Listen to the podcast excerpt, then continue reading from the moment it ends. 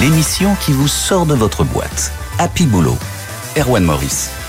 Bonjour à tous, ravi de vous retrouver dans ce tout nouveau numéro d'Happy Boulot. Vous êtes bien euh, sur BFM Business avec nous euh, ce week-end, exceptionnellement, donc émission enregistrée euh, cette semaine depuis Station F1.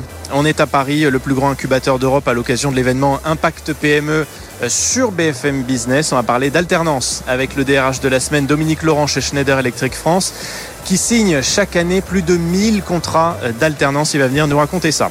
Dans cette émission, nous répondons aussi aux questions que vous nous adressez avec l'aide de nos avocats en droit du travail. Aujourd'hui, on prend une question qui concerne les changements de rémunération.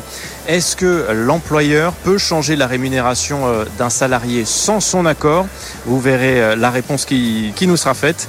Dans notre focus, on parlera euh, du ghosting en entreprise, des candidats qui sont recrutés et qui ne donnent plus aucune nouvelle du jour au lendemain. C'est un phénomène grandissant, on en parlera. Et puis en fin d'émission, notre labo RH va vous aider à refaire votre CV grâce à l'intelligence artificielle avec le fondateur de CV Designer. C'est parti, on vous sort de votre boîte. Happy Boulot, le DRH de la semaine. Bonjour Dominique Laurent. Bonjour Erwan. Merci d'être là, DRH euh, de Schneider Electric France. On est ravis de vous retrouver dans Happy Boulot. Je le disais hein, cette semaine, ce week-end, depuis Station F, dans le cadre de l'événement BFM Business Impact PME, on parle d'apprentissage avec vous, euh, parce que chez Schneider Electric, vous avez donc signé un accord d'alternance qui va entrer en vigueur très prochainement. 1er hein. janvier 2024. 1er janvier 2024, dans, dans, quelques semaines maintenant, avec pour objectif final euh, d'encore mieux retenir les talents à la fin de leur contrat. C'est ça l'objectif, hein, les faire rester. Pas que. Alors, c'est pas le premier accord d'alternance hein, d'apprentissage qu'on signe chez Schneider Electric. C'est le renouvellement d'un accord triennal qui existait déjà et simplement qu'on est venu enrichir d'un certain nombre de dispositions.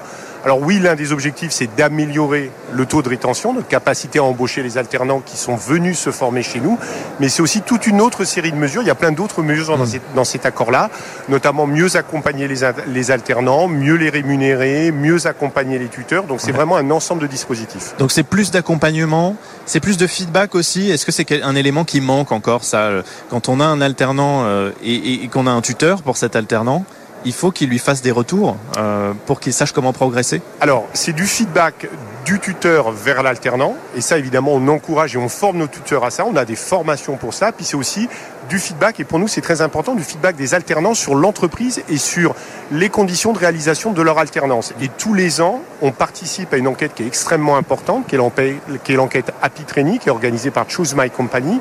Cette année, on a figuré encore à la troisième place euh, dans ce classement-là, donc c'est tout à fait satisfaisant pour nous, tout à fait important. Et puis surtout, ça nous donne des marges de progrès, on sait exactement là où il faut qu'on progresse. L'objectif, c'est aussi... Euh Dominique Laurent, de mobiliser les managers pour que l'accompagnement soit le meilleur possible que les alternants ne soient pas livrés à eux-mêmes finalement parce que alors je sais pas si vous n'allez pas me dire que c'est comme ça chez vous mais souvent malgré tout euh, on recrute des alternants et derrière il n'y a pas le service après-vente si je peux dire euh, vulgairement mais on, on les accompagne pas comme on devrait alors oui, vous avez raison, c'est toujours un risque, c'est toujours une dérive. Le fait que nous, on ait 1100 alternants sous contrat, c'est une énorme quantité d'alternants. On est obligé de s'organiser, on est obligé de travailler sur cette question-là. Pourquoi? Parce que si on ne le faisait pas bien, vous imaginez avec 1100 alternants, ça, devrait, ça deviendrait très vite un bazar et une très grande source de démotivation et d'insatisfaction.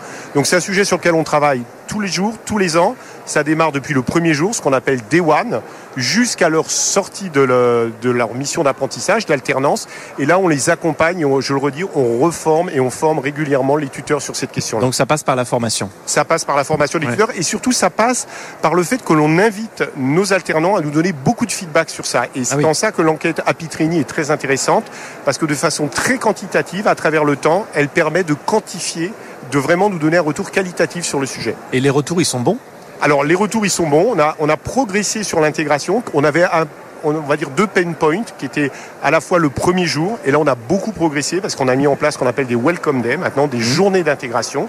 Donc là on a progressé. Il faut qu'on continue de progresser sur les jours après la première journée et qu'on continue à être vraiment cette période d'intégration qui va durer 15 jours, un mois et puis après que on travaille bien tout au long du parcours de l'alternant au sein de l'entreprise. Bon, on a une vraie euh, politique salariale hein, qui est mêlée aussi à tout ça, à ce nouveau pacte avec l'alternant que, que vous mettez en place à partir du 1er janvier une prime de réussite, le remboursement des billets de train, l'accès euh, garanti au télétravail. En fait, l'alternant devient un, salarié à part entière avec les mêmes droits que n'importe quel autre Alors, c'est déjà un salarié en part entière, parce qu'à la différence du stagiaire, il est embauché sous un CDD, donc c'est un, un salarié avec une relation contractuelle à l'entreprise, à la différence du stagiaire qui a une convention de stage, c'est un peu différent. Et effectivement, on a aussi retravaillé sur tout le package financier, comme vous l'avez dit. Juste une chose que je préciserai que vous n'avez pas cité, c'est qu'on a en plus complètement revu nos grilles de rémunération et qu'on a augmenté de 6% l'ensemble de nos grilles de rémunération, on les a homogénéisées, on a travaillé dessus afin qu'il n'y ait plus de différence et que l'expérience de l'alternant au titre de sa rémunération soit aussi pleinement satisfaisante. Et l'enquête à Pitrini dont je parlais, la dernière édition, qui est sortie il y a 15 jours, montre qu'on est sur cette question-là au-dessus de notre benchmark dans notre groupe de référence Faire mieux que les autres. Mieux que les autres, au-dessus du secteur de l'énergie. Donc ça, pour nous, c'est important aussi. Bon, c'est un élément d'attractivité aussi, j'imagine. Bien sûr, bien sûr. Vous allez pouvoir le mettre en avant, cet argument, dire, regardez, si vous cherchez une alternance, voilà comment ça se passe chez, chez Schneider Electric. Oui, mais alors, on veut pas mettre que ça en avant l'élément numéro un qu'on met en avant, c'est véritablement la mission de l'entreprise. Et là encore, cette enquête à Pitrini, hein, désolé de venir dessus, de revenir dessus, d'insister sur les questions de sustainabilité, de citizenship.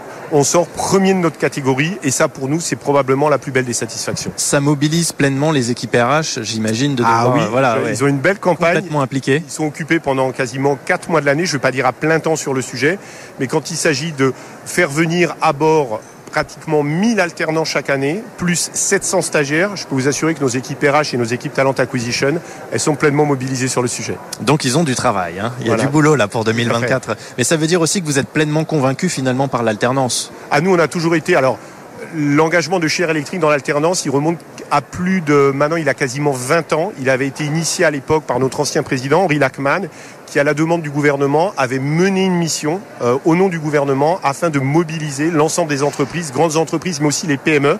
Et je suis ravi aujourd'hui qu'on tienne cette émission dans un endroit qui célèbre bah, les PME. Euh, donc on avait vraiment, chez Air Electric avait été le leader, celui qui avait entraîné les autres entreprises sur le terrain de l'apprentissage. Ouais, justement, on est là aujourd'hui, vous le disiez, euh, vous le dites très bien, Dominique Laurent, DRH de Schneider Electric, pour célébrer les, les PME. Est-ce que les, enfin, des grands groupes ou des PME côté RH qui inspire qui? Est-ce que les c'est un, flux croisé. Il faut être très honnête, c'est un flux croisé. C'est-à-dire que les grands groupes ont toujours peur de devenir trop grands et d'être un petit peu coincés dans des habitudes et dans des process qui deviennent un petit peu incapacitants. Donc on regarde toujours ce qui se fait dans les PME et nous on organise régulièrement dans l'année sur toutes les fonctions ce qu'on appelle des learning expeditions, ce qui nous a donné souvent l'occasion de venir à la station F, qui est un endroit que nous connaissons bien parce que nous y avons aussi des collaborations. Et puis les PME, pas plus tard qu'il y a un mois, nous avons reçu avec le Lab RH 7 PME, 7 startups qui sont venues pitcher chez nous et aussi s'inspirer d'un certain nombre de nos pratiques. Donc c'est vraiment un flux croisé pour moi. Pour terminer, le, thème de cette journée euh, organisée donc au cœur de Station F à Paris, euh, Impact PME par BFM Business, c'est comment réussir 2024 côté RH. Dominique Laurent, comment est-ce que vous allez réussir 2024 alors, on, va réussir 2024. Un des très gros enjeux aujourd'hui dans le domaine des RH, c'est vraiment la montée de l'intelligence artificielle. Alors, il suffit pas de le dire parce qu'il faut beaucoup travailler sur ce qu'on appelle des cas d'usage, mm. ce que les anglo-saxons appellent des use cases. Donc ça, ça va être un énorme chantier. Un gros chantier aussi sur la gestion de la compétence. On travaille sur la compétence depuis 20 ans chez Cher Electric, mais on est en train de tout remettre à plat sur la, sur la gestion de la compétence. Et un troisième gros chantier, et on fera un lancement euh, euh, officiel le 15 février là-dessus au moment de la publication de nos résultats. On va travailler sur un nouveau système de performance management, donc d'évaluation de la performance au sein de l'entreprise. Et ça, ça va être mondial, ça va concerner tous les pays au sein de chez Electric. Merci beaucoup. C'est moi, euh, merci. Dominique Laurent d'avoir été avec nous au cœur de cette émission spéciale à Piboulot depuis Station F. Je rappelle que vous êtes DRH de Schneider Electric France. Tout de suite, on appelle notre expert pour les réponses à vos questions. Happy Boulot, coup de fil à l'expert. Et on joint tout de suite Valérie Memounayat, associée fondatrice de HMS Avocat, pour répondre à cette question avec vous tout de suite. Valérie, mon employeur peut-il changer ma rémunération sans mon accord? Alors, euh, en théorie, non. Méfiez-vous des questions qui commencent par mon employeur peut-il Parce qu'il y a quand même une distinction entre le pouvoir et le droit. Il peut, mais a-t-il le droit de le faire? La réponse euh, dépend, en réalité, du contexte dans lequel se situe cette modification proposée de rémunération. Soit il y a des difficultés économiques, et dans ce cas, l'employeur peut, a le droit de proposer une modification de rémunération à la baisse, euh, et dans ce cas, le salarié, vous pouvez refuser Et à ce moment-là, puisque vous avez le droit de refus, l'employeur a lui le droit de licencier pour motif économique. Deuxième contexte euh, possible, une insuffisance professionnelle et donc un changement de périmètre de vos attributions. Dans ce cas, là encore, l'employeur peut proposer, et si vous refusez, vous pouvez encourir un licenciement pour insuffisance professionnelle. Puisqu'en effet, quand on s'interroge sur les conséquences d'un refus d'une modification, eh bien, la gestion par l'employeur est essentielle. Si en revanche, une modification de votre rémunération vous est proposée sans raison apparente et sans légitimité, alors dans ce cas, non seulement vous pouvez refuser, mais l'employeur qui prononcerait un licenciement sur la base de votre refus pourrait être euh, condamné pour licenciement abusif. Merci beaucoup Valérie Mebounayat, associée fondatrice de HMS Avocat. Continuez à nous écrire une seule adresse pour ça, happyboulot.bfmbusiness.fr. On vous répond toutes les semaines euh, dans notre émission avec nos experts. Happy Boulot, le focus RH. C'est un phénomène qui prend de l'ampleur dans les entreprises qu'on appelle le ghosting. Ces candidats qui sont recrutés et qui ne donnent plus de nouvelles du jour au lendemain. Je parle des candidats, mais c'est aussi les recruteurs parfois qui ne donnent plus aucune nouvelle euh, aux candidats. Malheureusement, et eh ben oui, ça arrive. On va parler de ça avec nos deux invités que j'accueille. Charles Chantala, directeur commercial chez Indeed France. Bonjour Charles. Bonjour. Bienvenue, on est toujours euh, à Station F dans le cœur de, au cœur de cette euh, journée émission spéciale euh, autour des PME, Impact PME. Charles, vous avez récemment sorti avec Indeed une, une, étude qui montre l'ampleur du ghosting en entreprise. On va en parler ensemble. Et avec nous également Mathias Jean. Bienvenue Mathias. Bonjour, merci. Vous êtes le fondateur de Tarento. Exactement. agence de communication marketing RH, spécialiste des jeunes. Juste pour qu'on comprenne bien, là, mettre un mot un âge derrière les jeunes. C'est quoi aujourd'hui être jeune en entreprise Alors, nous aujourd'hui, on travaille sur la génération Z, donc je dirais moins de 30 ans. Oui. Et aujourd'hui, c'est les publics souvent de stagiaires, alternants, jeunes diplômés sur lesquels on travaille. Ça permet de, poser un peu plus le cadre, parce que le, ghosting concerne tout particulièrement les jeunes. C'est ce qu'on va voir euh, dans un instant. On va en parler ensemble. Mais avant ça, je vous propose d'écouter ce reportage de Léa Arrojo, une illustration euh, très concrète euh, pour voir de quoi on parle. L'entretien d'embauche avait été passé haut la main. Le nouvel employé était attendu pour son premier jour, sauf que personne ne s'est présenté dans l'entreprise. Fatine Dallet, directrice exécutive de Michael Page, témoigne. Sur un poste où le candidat devait manager euh, une vingtaine de personnes, avait rencontré euh, l'ensemble de son équipe, euh, ses homologues, son N plus 1, son N plus 2, avait fait ce qu'on appelle des vies ma vie toute la journée en entreprise. Ce cabinet de recrutement constate une augmentation du phénomène de ghosting. Les candidats ne donnent plus de nouvelles au cours du processus de recrutement. La pratique est plus fréquente dans les secteurs où les candidats sont rares. On remarque ça euh, davantage aujourd'hui dans des secteurs comme la technologie, euh, l'informatique, euh, le secteur de la santé, l'hôtellerie-restauration. Selon la dernière étude publiée sur le sujet, 74% des candidats considèrent que les processus de recrutement s'étalent trop dans le temps. 40% ont même déjà renoncé à un poste à cause de la durée du recrutement qui est en moyenne de 9 semaines. D'après Elodie Gentina, enseignante-chercheuse en management, la pratique du ghosting est également liée à un changement du rapport des jeunes candidats au monde du travail. On voit aussi que ces jeunes sont en recherche d'équilibre de vie, vie pro, vie perso, et donc ils ont un rapport global à, à l'engagement qui est déjà complètement différent. Ils sont moins engagés par rapport aux autres générations. Je dirais plutôt un devoir de loyauté qui est différent. D'autres raisons expliquent aussi la hausse du ghosting. Depuis la crise Covid, la dématérialisation du processus de recrutement implique moins les candidats. Voilà, reportage de Léa Arrojo pour Happy Boulot. On voit bien hein, dans, dans ce que il vient de nous être montré, de ce qu'on a pu écouter pour ceux qui nous suivent en radio et en podcast, euh, c'est un phénomène qui prend euh, de l'ampleur. Est-ce que c'est un phénomène récent, Charles Chantala chez, chez Indeed? Alors c'est un phénomène en expansion, mais on peut pas dire qu'il soit récent. Le ghosting a toujours existé. Il a... mais, on, mais, on, met des mots dessus aujourd'hui. Voilà, on met des mots dessus, sans doute parce que maintenant ce sont les, plutôt les recruteurs qui en sont victimes. En réalité, euh, depuis 40 ans, euh, on a 80 à 90% des candidatures qui restent sans réponse. Et donc euh, les candidats ont toujours été victimes de ghosting. On assiste juste à un rééquilibrage finalement du rapport de force sur le marché du travail. Mais là, la nouveauté, est-ce que c'est pas que oh, oui, on n'avait pas de réponse et ça c'est très très ancien, le fait de ne pas avoir de réponse quand on candidate ce qui est peut-être un peu plus nouveau, euh, vous allez nous dire, c'est que une fois qu'on a candidaté et qu'on a eu un contact avec le, recruteur, le, potentiel futur employeur, du jour au lendemain, on n'a plus de nouvelles. Ouais, après ça, je pense que là, pour parler de la question notamment de la, de la génération Z, et on abordait le sujet de se dire est-ce que c'est les jeunes qui ghostent plus que les autres? Je pense que par rapport à ce qu'on a vu dans le reportage, il ne faut pas se tromper de débat. Moi, je suis pas un fervent défenseur de la question des aspirations. Je pense que la vraie question dans l'expérience candidat et le recrutement aujourd'hui, c'est le mode de fonctionnement. J'aime bien prendre mon exemple. Moi, voilà, j'ai 24 ans. Depuis que j'ai eu l'habitude de commencer à consommer, notamment avec des applications en tant qu'expérience client comme Uber Eats ou Uber pour commander un taxi euh, ou quelque chose, bah, toutes les informations que j'avais, c'était la personne qui va me livrer, le stade d'avancement de ma commande, énormément d'informations où j'aime bien dire aujourd'hui aux recruteurs, est-ce que vous pensez que si vous proposez une expérience candidat comme l'expérience client aujourd'hui, ou ben justement au candidat qui est peut-être plutôt un consommateur, vous allez avoir plus de chances ou moins de chances de le recruter? Et donc la question, elle est plutôt au niveau du mode de fonctionnement. Mais aujourd'hui, le fait de ne plus donner de nouvelles en plein recrutement, est-ce que ça ne veut pas dire aussi que le, pouvoir est dans le camp euh, du candidat? Il peut se permettre en fait de, couper le contact euh, en, en, en pleine phase de recrutement parce qu'en fait, il y a du travail ailleurs. Ouais, c'est certain. Euh, il y, a, y, a, deux leviers à l'œuvre. Sans doute qu'il y a un changement de, de, relation au travail, de rapport au travail. Mais le premier facteur, euh, vous l'avez dit, c'est sans doute bah, cette chute quand même assez nette en seulement quelques années mmh. du taux de chômage chez les jeunes, hein, qui a perdu 7 euh, points. Alors il partait de très haut, mais malgré tout, on a un rapport de force qui aujourd'hui est en faveur des candidats.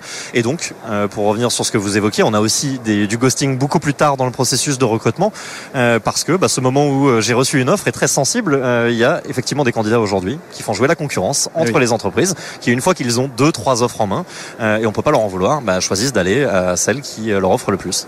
Bon, il y a cette étude que vous avez menée chez Indeed. Je, voudrais reprendre un autre chiffre. C'est une étude de Page Group qui nous dit que trois quarts des candidats considèrent que le processus de recrutement dure trop longtemps. Est-ce que ça aussi, bah, c'est un paramètre qui fait qu'aujourd'hui, on n'a plus envie d'attendre euh, qu'on nous rappelle. On attend parfois trois semaines, un mois pour passer le second tour. Et en fait, quand on a autre chose entre temps, parce qu'on a postulé à plusieurs offres, eh ben en fait, on va pas, on va pas attendre qu'on nous rappelle. Mais ça, c'est un sujet que j'adore, la question du temps, et notamment ouais. sur le sujet de la génération Z, mais des, toutes les générations de manière générale. En fait, il y a un nouveau rapport au temps. Il y a des études du CNRS qui ont montré que les écrans, depuis tout petit, et nous tous, aujourd'hui, on a tous des écrans et on est tous à portée d'écran, avaient en fait transformé ce sujet de la réactivité comme un besoin biologique. C'est-à-dire qu'on attend de la réactivité. Ce qui fait qu'en travaillant avec des partenaires, par exemple comme Bonanza, euh, qui fait du recrutement sur les réseaux sociaux, on s'est rendu compte d'un chiffre qui était euh, mm. absolument fou. Les candidats aujourd'hui, le recruteur, s'il met moins de six jours à envoyer une réponse, il y a 80% des candidats qui répondent. Ah bah oui. Au-delà de 6 jours, ça passe à 30%. Et le chiffre, il est énorme et il montre qu'aujourd'hui, un des vrais combats pour contrer le ghosting, oui. c'est d'être réactif en tant que recruteur dans son processus de recrutement. Et parfois, c'est le recruteur, et moi je trouve que c'est encore plus étonnant, euh, qui ne donne plus de nouvelles. En plein milieu du recrutement, c'est-à-dire on a été sélectionné pour un, pour un premier tour. Euh, je sais pas, il va y avoir 10 candidats euh, en lice.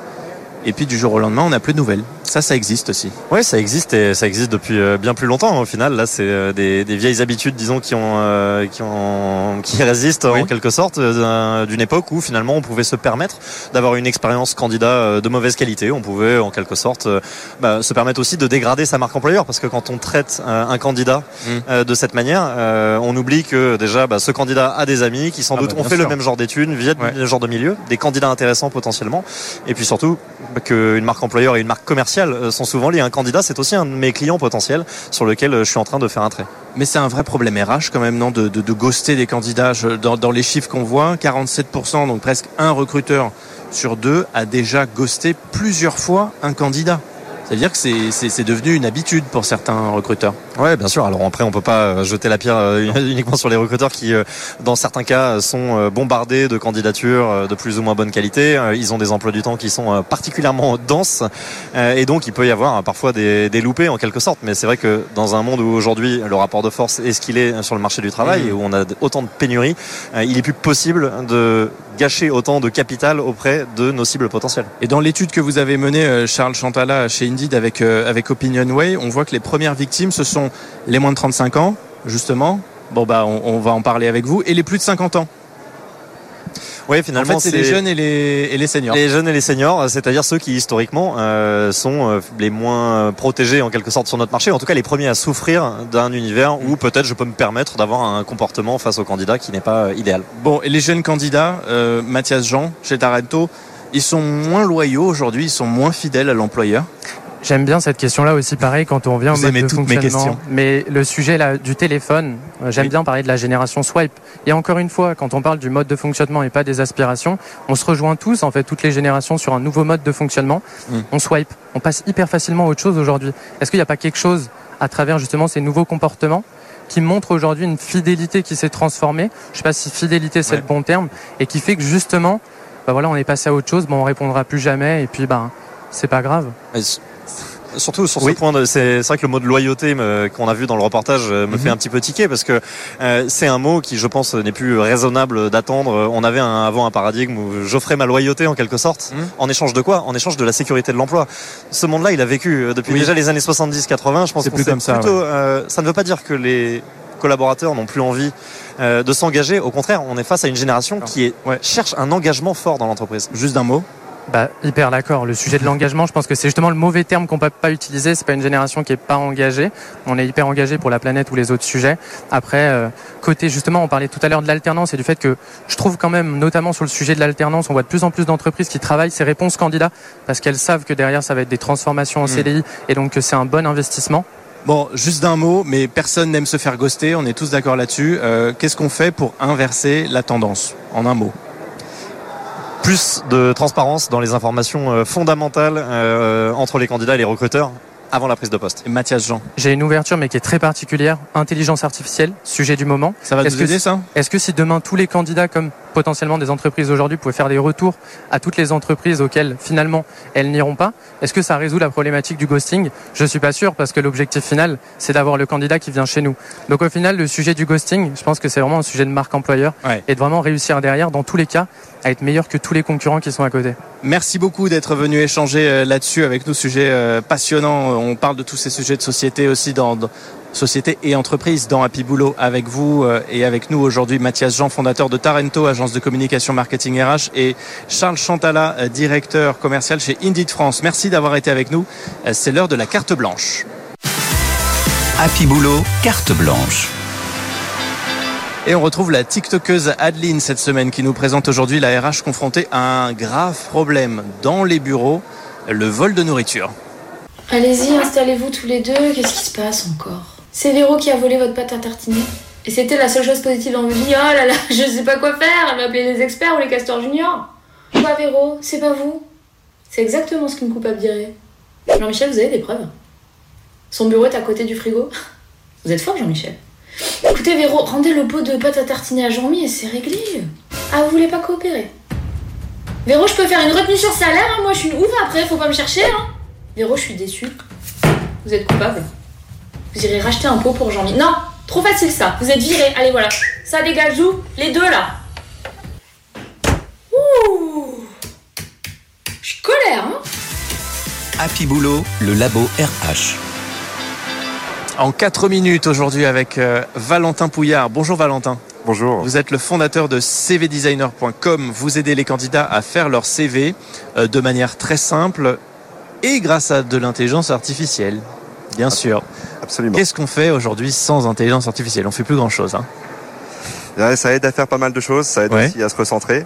Euh, et c'est des choses qu'on propose naturellement sur CV Designer puisque on va s'adresser à tous les candidats qui vont chercher un emploi, un stage, une alternance, en leur proposant des ensembles de modèles. Donc ça, c'est des choses qui existent déjà depuis un certain nombre d'années. Ça fait notre septième année hein, qu'on commence à accompagner, euh, je crois, 4 millions et quelques de, candidats. Donc ça ah commence à, nous faire une certaine expérience. Mhm. Et on, ces modèles-là, qui sont facilement interchangeables, s'adressent à tout type de population, tout type de profil mais aussi tout type de projet professionnel. Et c'est la raison pour laquelle, quand on parle d'IA, L'objectif, c'est de faire du personnalisé à une échelle nationale quand on accompagne 4 millions mm. de, candidats. Il n'est pas question que chacun ait un CV qui soit identique et qui soit formaté automatiquement. Donc, de l'IA pour qu'on comprenne bien, parce que moi, je, me dis, votre, votre, solution, elle peut être pratique pour peut-être corriger des fautes d'orthographe, pour mettre en avant euh, des compétences qu'on n'aurait pas forcément euh, valorisées spontanément comme ça sur, sur son CV, un parcours ou, ou, ou une formation. C'est à ça qu'elle va servir l'intelligence artificielle ou c'est plus que ça? C'est ça, mais c'est aussi un peu plus que ça. Euh, comme je le disais à l'instant, l'objectif c'est de faire du très personnalisé. Donc c'est prendre en compte les, objectifs professionnels du candidat comprendre ses forces sur son CV pour essayer de les révéler au maximum. Donc faire ressortir des compétences, faire ressortir des savoir-faire, de manière à utiliser aussi des mots-clés qui sont sectoriels et qui vont taper dans l'œil du recruteur. Mais comment l'IA est capable de faire ça mieux que nous alors que c'est notre propre expérience, notre propre parcours? L'analyse de data, principalement. Euh, 7 ans d'ancienneté de CV, c'est des, des, dizaines, des, peut-être même des centaines de, de, milliers, de millions de CV qu'on a à avoir généré aujourd'hui mm. et pour lesquels on, on va euh, savoir détecter bah, quelles sont les forces, quels sont les éléments qui vont intéresser les recruteurs de manière à les rapprocher de ceci. Puisqu'on n'oublie ouais. pas, le CV, c'est quand même euh, l'arme pour décrocher l'entretien. Pas sûr. le job, ouais, mais l'entretien. Ouais, l'entretien, déjà le premier contact avec l'employeur, pour qu'il nous, pour qu'il nous rappelle déjà. C'est ça, c'est l'objectif. Euh, il y a beaucoup de solutions, hein, j'ai l'impression quand même. Euh, comme la vôtre, on peut, on peut facilement aujourd'hui faire son CV euh, en ligne. C'est quoi votre plus-value? Qu'est-ce qui vous différencie? On est gratuit.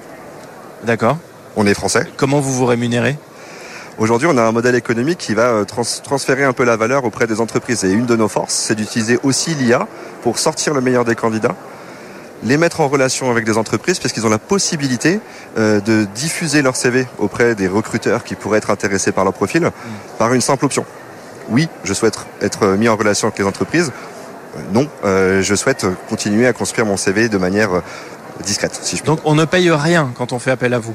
On ne paye rien. Ça marche comment? On, se connecte, on crée un compte, euh, on, on, entre ces informations. J'imagine qu'il y a quand même un gros enjeu aussi de protection des données, parce qu'on va, on va donner un certain nombre d'informations.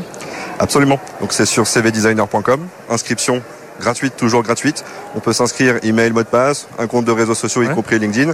Et ensuite, on va être onboardé pour saisir son projet professionnel et commencer l'expérience de création de CV. Ensuite, on se laisse vraiment guider, c'est hyper intuitif. Et est-ce que, pour terminer, les, les, candidats qui sont passés par votre service ont, au bout du compte, plus de chances de se faire recruter? Oui, j'ai naturellement envie de dire oui, oui. Euh, parce que euh, parce que on va les aider à formater un CV qui va non pas euh, leur faire plaisir uniquement à eux. L'objectif, c'est qu'il soit aussi pertinent et percutant pour l'usage qu'ils prévoient d'en faire, c'est-à-dire postuler à des offres. Mais donc en fonction de si, si par exemple je candidate à trois euh, offres différentes en même temps, le CV va être différent. On peut faire des variantes de CV, absolument. On va faire varier déjà le titre, c'est hyper important. Un titre, un CV, ouais. une offre. C'est des choses qu'on répète. C'est un peu casse-pied pour les candidats, mais c'est des choses qui vont permettre d'affiner et de montrer aux recruteurs qu'on est vraiment euh, sur le bon canal. Et tout ça aussi grâce à la tech, donc on l'a bien compris. Merci beaucoup Valentin Pouillard, Merci. fondateur de cvdesigner.com, d'être venu dans Happy Boulot. C'est tout pour aujourd'hui. Merci de nous avoir suivis dans cette, ce numéro spécial, vous l'avez compris, depuis Station F dans le cadre de la journée Impact PME organisée par BFM Business. Vous retrouvez cette émission en replay en podcast. Abonnez-vous pour recevoir tous les nouveaux épisodes. On se retrouve le week-end prochain pour une nouvelle émission. D'ici là, soyez heureux au boulot. Happy Boulot, l'émission qui vous sort de votre boîte.